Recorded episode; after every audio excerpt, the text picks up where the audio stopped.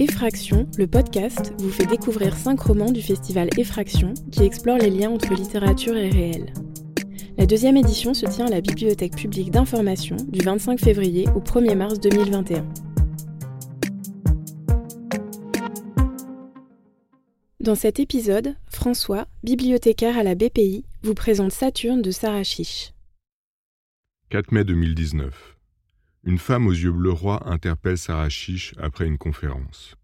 Elle a bien connu son oncle, son grand-père et sa grand-mère. Ses parents travaillaient dans leur clinique. Elle a bien connu son père aussi. Elle lui dit Vous avez son sourire. Cette brève rencontre joue comme un détonateur. Sarah Chiche repense à la promesse qu'elle s'était faite d'écrire un livre sur tous ces personnages qui ont hanté son enfance. Elle reconstitue alors les épisodes du roman familial elle élabore son récit de filiation. Sa famille a construit dans le temps un véritable empire médical à Alger. Puis, suite à la guerre d'Algérie, elle a dû quitter le pays, mais a réussi à rebondir en ouvrant une nouvelle clinique en Normandie. Somptueuse réussite. La clinique attire les meilleurs médecins. L'argent coule à flot. Mais le père de Sarachi se détourne de cette réussite. Il refuse de devenir médecin, commence une relation avec une femme aux origines obscures, et surtout meurt d'un cancer en laissant une fille âgée de quelques mois. Cette fille deviendra la narratrice du roman que nous sommes en train de lire. Elle tente de reconstituer les événements et les causes qui l'ont menée à une terrible dépression de 2002 à 2005, au moment où elle hérite de sa grand-mère. On comprend que le roman familial qu'elle a restitué pas à pas avec le lecteur permet de débusquer les origines de la mélancolie. Elle donne ainsi une forme à ce qui est pourtant obscur, indicible, intangible. Elle crée ainsi un lieu qu'elle appelle Saturne et qu'elle ne souhaite pas quitter parce que, nous dit-elle, c'est aussi le lieu de l'écriture.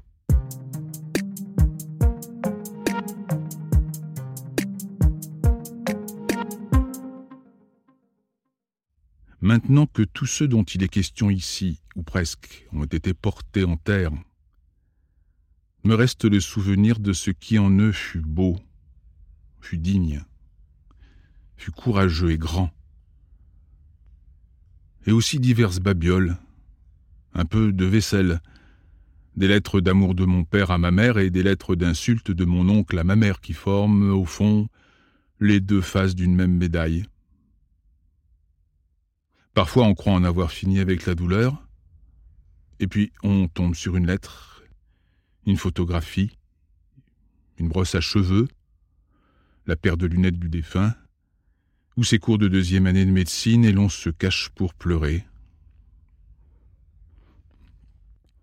On prétend que c'est en revivant par le souvenir toute la complexité de nos liens avec la personne disparue que l'on peut supporter de la perdre, accepter de s'en détacher un jour, retrouver le goût de vivre, la joie d'aimer, c'est exact La plupart du temps. Mais ce que vivent les gens comme moi, c'est autre chose. Pour nous, le temps du deuil ne cesse jamais, car nous ne souhaitons surtout pas qu'il cesse. Nous ne voulons pas son évacuation forcée. Nous ne tenons pas à surmonter la perte. Nous n'aimons pas à être consolés, séparés de la chose perdue. Nous vivons en permanence dans et avec nos morts, dans le sombre rayonnement de nos mondes engloutis, et c'est cela qui nous rend heureux.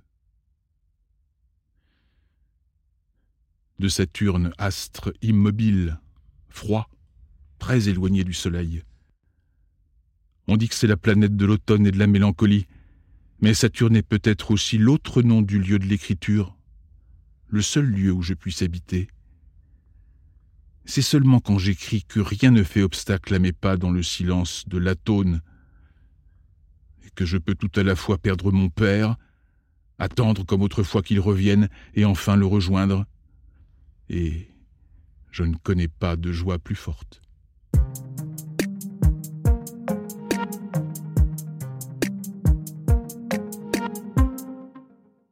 Pouvez-vous dire en quoi le roman de Sarah Chiche répond à la définition du récit de filiation?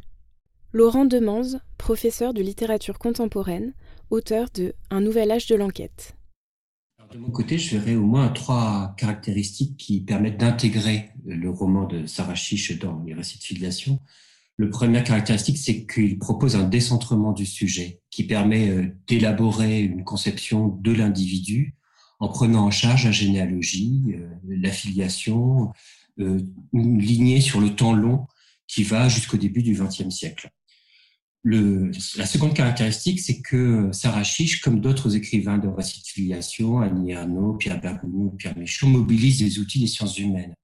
Si les uns et les autres sollicitent plutôt l'histoire et la sociologie, euh, de son côté, Sarah Chiche mobilise de manière très importante la psychanalyse.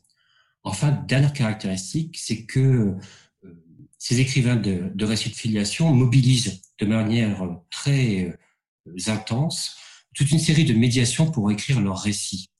Alors ces médiations sont des, souvent des médiations matérielles, des médiations historiques, ce sont les archives, ce sont euh, des correspondances des parents, mais ce sont aussi des médiations culturelles. Et dans ce cadre-là, Sarah Chiche intègre à la fois dans son roman des lettres des parents, euh, des lettres des grands-parents, aussi des films amateurs, mais elle intègre également toute une série de médiations culturelles qui lui permettent d'essayer de représenter l'irreprésentable. Alors on pense évidemment, puisqu'il donne le titre au roman, au Goya euh, Saturne, mais on pense aussi à Jacopo Bassano avec euh, une représentation du Christ qui est centrale dans le prologue qui représente la mort du Père. Que vous inspire la vision de la mélancolie dans ce livre de Sarah Chiche? Alors c'est une vision qui est une vision qui, en quelque sorte, intègre ou euh, fait la synthèse entre deux grandes lignées de représentation de la mélancolie. D'abord, la mélancolie a une longue histoire qui est une longue histoire médicale euh, que Sarah Chiche n'ignore pas et qu'elle mobilise tout au long de son récit. Cette longue histoire fait de la mélancolie à la fois euh, une humeur qui est une humeur tout à fait matérielle, tout à fait euh, atmosphérique, qui est celle de l'automne. Et la dimension automnale du récit est tout à fait prégnante. De la même manière, tout au long du récit, Sarah Chiche va centrer euh, les représentations autour euh, d'un véritable imaginaire du noir. Ça va être l'imaginaire du goudron, de la tache noire, du liquide noir. et un détail, au moment où elle va être confrontée au testament de sa grand-mère, elle va faire une tache noire de café sur le testament. Cet imaginaire du noir est un imaginaire qui est central tout au long des réflexions euh, sur la mélancolie qui ont existé depuis l'Antiquité. L'autre lignée ou l'autre référence de, de la mélancolie, c'est de la référence psychanalytique. Évidemment, il y a un texte qui est un texte essentiel que Sarah Chiche euh, mobilise euh, en sourdine de manière implicite, c'est le texte de Freud, Deuil et mélancolie, dans lequel Freud oppose euh, le deuil qui serait une manière de couper les liens avec le passé, de la mélancolie qui est une façon d'intégrer le passé dans l'expérience présente. Sarah Chiche fait en quelque sorte le tressage entre ces deux traditions, la tradition médicale et imaginaire de la mélancolie, la tradition psychanalytique issue de Freud. Que pensez-vous de la manière dont Sarah reconstitue petit à petit le roman familial pour en venir à une définition de ce qu'elle est et des raisons qui la poussent à écrire? Ce qui est vraiment intéressant dans le récit de Sarah c'est en quelque sorte qu'elle construit son récit comme un véritable palimpseste qui permet, dans une première partie, de développer le récit des grands-parents et des parents, et dans une seconde partie, de se centrer sur son propre parcours à elle. Cette construction en palimpseste, en strates qui se superposent et ne cesse de mobiliser des échos euh, d'une séquence à l'autre séquence, est une véritable remobilisation d'une conception de l'individu qui est héritier, qui est euh, en quelque sorte le prolongement de ce qu'ont vécu les parents, des drames qu'ont vécu les parents et les grands-parents. Ce qui est important, c'est de souligner comment Sarah Chiche fait euh, de la figure de l'individu, de ce qu'elle est, en quelque sorte l'ombre portée de toutes les souffrances, de tous les deuils qui ont été vécus par les grands-parents et par les parents. Mais là où le propos de Sarah Chiche est, me semble-t-il, tout à fait euh, stimulant et tout à fait intéressant, c'est que euh, elle intègre au sein de son récit la question économique de manière tout à fait centrale. Si je me permets un petit déport, lorsqu'on regarde les autres récits de filiation que j'ai eu l'occasion d'évoquer, ceux d'Annie Ernaux, de Pierre Michon, de Pierre Bergogneau, ce sont des récits d'individus qui n'ont pas eu d'héritage économique et culturel et qui ont dû, en ressollicitant des figures de vie minuscules, s'inventer un héritage. Ici, au contraire, Sarah Chiche est l'héritière d'une grande famille de chirurgiens et elle est l'héritière d'une colossale fortune euh, dont elle va en quelque sorte qu'elle va en quelque sorte dilapider tout au long du récit. Le récit est donc non pas tellement un récit d'héritage, mais plutôt un récit de déshéritage.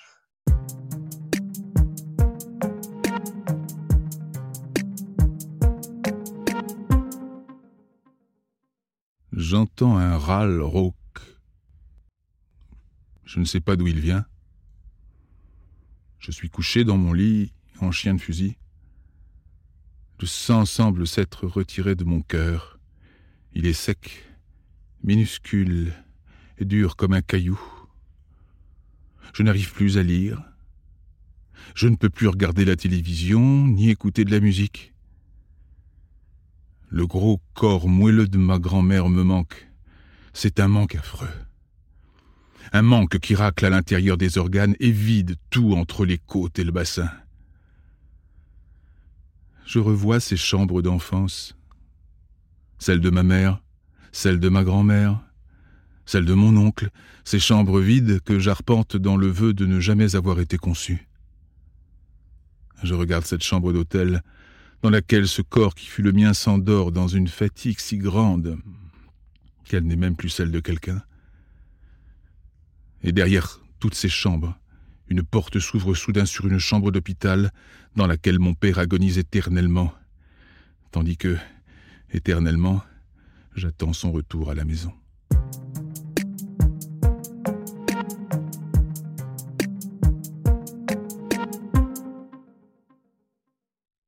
Pensez-vous qu'en s'adressant aux endeuillés, Sarah Chiche les encourage à refuser de faire leur deuil? C'est un point qui est un point absolument essentiel dans, dans l'œuvre de Sarah Chiche, c'est qu'elle prend acte d'une situation qui est une situation contemporaine euh, de l'expérience du deuil. Euh, on ne cesse d'entendre à longueur de journaux et à longueur euh, d'émissions radiophoniques cette injonction qui nous est faite aujourd'hui de faire notre deuil, de pouvoir tourner la page, de pouvoir se reconstruire comme individu. Des termes comme résilience sont des thèmes qui sont au centre même des imaginaires, voire des injonctions qui sont faites à chacun d'entre nous. De cette manière-là, Sarah Chiche entre en dialogue avec cette injonction à laquelle elle s'oppose de manière tout à fait nette. Elle refuse de faire son deuil. C'est-à-dire que le livre est un récit d'un deuil impossible. Qu'est-ce que signifie un deuil impossible?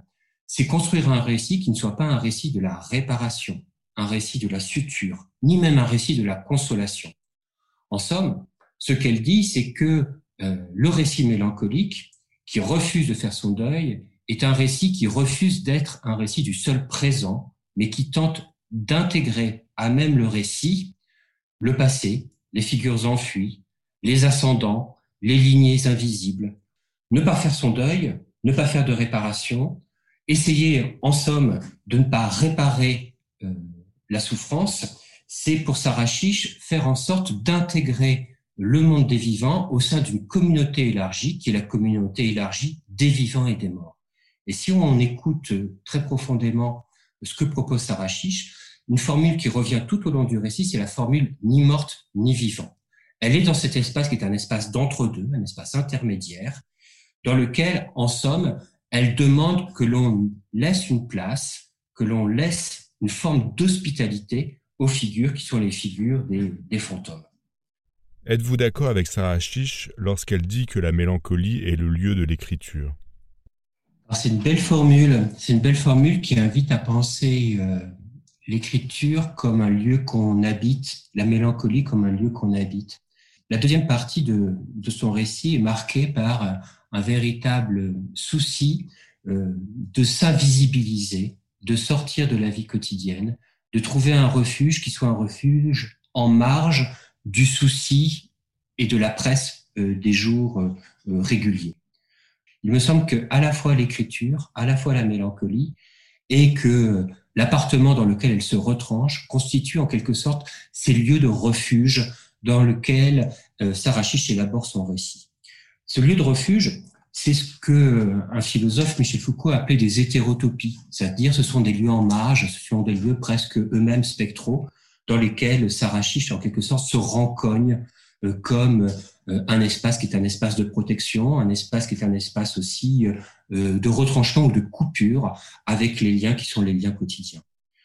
Il me semble que c'est aussi un lieu de transformation. Ce lieu-là mélancolique, ce lieu-là de retranchement et d'invisibilité au monde, aux pressions sociales euh, que sont nos professions, que sont nos liens amicaux, nos liens familiaux, c'est aussi un, lieu qui est un lieu de véritable euh, alchimie de la, de la pensée ou alchimie de la mentalité. Hein. Euh, ce qui est important dans ce lieu-là, c'est que, en somme, il s'agit de transformer le sentiment que l'on a du passé. C'est ce qu'elle note euh, un peu plus loin, page 201. Elle dit quelque chose a changé. Et c'est parce qu'elle s'est en quelque sorte retirée du monde qu'elle a permis qu'il y ait les conditions que quelque chose ait changé. En somme, le, livre de Sarah Chiche est presque un anti-yoga d'Emmanuel Carrère. Le yoga d'Emmanuel Carrère est un éloge euh, de la prise en charge médicale, un éloge de la prise en charge psychiatrique, tandis qu'au contraire, Sarah Chiche montre que euh, le travail de la mélancolie est un travail qui ne consiste pas euh, dans la prise de neuroleptiques, de thymorégulateurs ou d'antidépresseurs, qu'elle consigne et qu'elle met en évidence, mais que le travail de la mélancolie, c'est plutôt un travail qui est un travail intérieur, et que pour qu'il y ait ce travail intérieur, il faut en quelque sorte une forme de sécession euh, envers la presse du monde et envers les urgences du quotidien. Et c'est ce que propose le livre, hein, se retrancher dans cet appartement, se retrancher dans cet appartement qui devient en quelque sorte un nouveau ventre maternel au moment même où euh, les figures parentales ont disparu. Cet épisode a été préparé par François Patriarche. Merci aux éditions du Seuil. Lecture Denis Cordazo. Réalisation Michel Bourzex et Soisy Cadio. Musique, Thomas Boulard. Ce podcast a été produit par Balise, le magazine de la Bibliothèque publique d'information. Vous pouvez écouter tous les épisodes sur balise.bpi.fr et sur les plateformes de podcast habituelles.